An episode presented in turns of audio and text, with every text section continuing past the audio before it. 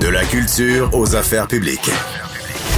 Vous écoutez Sophie Durocher. Cube Radio. Vous avez sûrement vu passer cette information euh, à la fin de la semaine dernière, la Russie qui a annoncé une nouvelle loi, donc euh, les journalistes, la presse qui euh, ferait, qui ferait circuler de l'information qui ne plaît pas aux autorités russes, des, des informations critiques des opérations militaires russes seraient passibles de jusqu'à 15 ans de prison, une façon bien sûr de museler la presse et surtout la presse internationale. J'avais envie d'avoir la réaction de Michael Nguyen, qui est un collègue ici au Journal de Montréal, mais qui est aussi président de la Fédération professionnelle des journalistes du Québec. Michael, bonjour. Bonjour Sophie. On dit euh, souvent, c'est une phrase euh, d'un journaliste américain, la première euh, victime de la guerre, c'est la vérité. Dans ce cas-ci, Poutine s'assure que personne ne dit du mal de lui. C'est vraiment une façon terrible de dire aux journalistes euh, fermez-la. Ben, tout à fait, et je dirais même plus, c'est pratiquement signer l'arrêt de mort la démocratie parce que les journalistes, leur travail, c'est d'exposer la vérité, de faire des recherches, de faire des enquêtes, puis d'exposer ce que le pouvoir ne veut pas forcément qu'il soit mis, euh, qu'il soit mis à, la face du public. Donc, euh, en criminalisant le journalisme, c'est un, c'est, un arrêt de mort contre la démocratie, comme je le disais. Oui, criminaliser la, la, le journalisme, c'est très bien dit, euh, Michael Nguyen, parce que c'est vraiment ça. Et euh, donc, en réaction à cette nouvelle loi euh, votée à la Douma, qui est en fait euh, le Parlement russe, ben en réaction, donc CBC, Radio Canada, la RAI, qui est la télévision italienne, la BBC, la télévision britannique, ont tous décidé ben, d'arrêter leurs activités en Russie. Ce que ça veut dire, c'est que par exemple pour nous au Canada, où on avait euh, Tamara Alteresco, qui est la correspondante de Radio Canada sur place, ben, elle arrête de travailler parce que ça devient trop dangereux pour elle de travailler. Donc, l'impact, nous, on peut même le ressentir ici. Ça veut dire qu'on va être moins bien informé de ce qui se passe en Russie. Ben, tout à fait. Et je dirais même plus, il y a des Québécois en Russie le, le fait d'avoir des journalistes étrangers, ça permet d'avoir une perspective par rapport au pays, par rapport à ce qui se passe, de mieux comprendre les enjeux, d'être mieux informé en fait. Et je peux tout à fait comprendre les organismes de presse qui décident de se retirer, de sortir du pays, parce qu'il faut faire le calcul. Oui, c'est important d'informer le public, mais de risquer 15 ans de pénitencier. On parle, euh, c'est une mesure absolument drastique. Pour donner une idée, au Québec, une agression sexuelle, c'est passible d'un maximum de 14 ans de pénitencier. Donc, on peut voir que pour Vladimir Poutine, ben, pour le gouvernement russe, c'est les journalistes deviennent carrément un ennemi de l'État, surtout que c'est assez vague comme formulation. Donc, quiconque ferait de la désinformation, c'est Qu'est-ce qu'ils veulent dire par désinformation? On sent qu'il y a une part d'arbitraire là-dedans et c'est ça qui est encore plus dangereux pour les journalistes présents sur place. Voilà, déjà, déjà qui risquent leur vie euh, physiquement.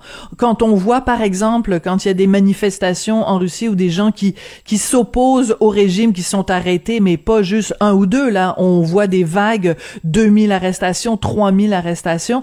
Donc déjà, euh, chercher la vérité ou, ou être le moindrement critique en Russie c'est dangereux. C'est dangereux aussi pour les journalistes qui sont sur place en Ukraine. On a vu au cours des derniers jours des journalistes qui se sont fait tirer dessus. Euh, habituellement, en temps de guerre, Michael, quand on a un véhicule sur lequel est marqué Press, P-R-E-2-S, euh, quand on s'identifie comme journaliste, normalement, les soldats ne nous tirent pas dessus. Normalement, c'est exactement ça. Il y a des conventions de la guerre comme par exemple, ils ne sont pas censés cibler des civils. Malheureusement, on voit que ça se fait et comme vous l'avez très bien dit, on a vu des journalistes, une équipe de Sky News par exemple, qui s'est fait, qui a été pris pour cible carrément par l'armée russe. Donc on peut voir que ça ne respecte aucune règle et ça augmente au danger. Puis je le rappelle encore une fois, je le martèle, je le sais, mais les journalistes ils sont garants d'une saine démocratie.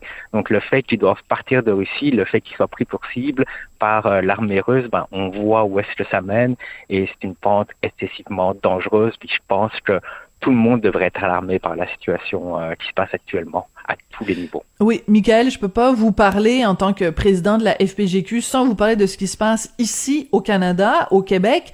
Euh, la loi sur l'accès à, à, l'information est pas toujours respectée. On en a eu un bel exemple récemment. Un journaliste de Radio-Canada qui avait demandé accès à des documents. Les documents ont été euh, émis, mais complètement caviardés. Pour la FPGQ, c'est inacceptable. Euh, tout à fait, parce que on peut le voir, la loi d'accès à l'information, elle a 40 ans. Le but de cette loi, quand elle a été créée, quand elle a été votée, c'était vraiment d'améliorer la transparence, de dire c'est des documents publics, le public a donc le droit de le voir.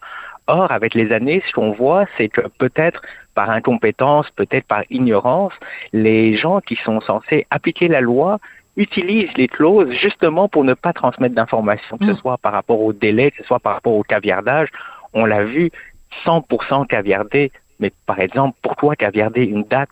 Pourquoi caviarder un adjectif? Pourquoi pourquoi caviarder un pronom? Ça n'a aucun sens. Et on peut voir justement la persévérance de Thomas Gerbel, journaliste, qui a pas laissé tomber le morceau, qui s'est battu pour avoir le document, qui finalement a été rendu public au complet. La loi, elle n'est pas faite pour protéger le gouvernement d'être challengé par rapport à une décision qu'il prend la loi est là pour montrer ce qui est public et c'est exactement un exemple parfait. Donc ce serait important, je pense, que, que le gouvernement réalise et que justement il y ait une refonte de la loi parce que ça touche tout le monde pour le public. Sans les journalistes, cette information ne serait jamais sortie. Absolument. Et euh, on, on, salue le collègue Thomas Gerbet de, de Radio-Canada parce que dans cette euh, dans ce contexte-là, on travaille tous pour le même objectif qui est euh, la transparence, l'information du public, la protection du public. Et pour un gouvernement, je me permets un éditorial ici, pour un gouvernement qui se pète les bretelles en nous parlant de transparence, ben quand as un document qui était entièrement caviardé, il y a zéro transparence là. Michael Nguyen, vous êtes président de la FPJQ et journaliste au Journal de Montréal, Journal de Québec. Merci beaucoup d'être venu nous parler aujourd'hui puis de prendre la défense de la liberté de presse. Merci beaucoup, Sophie.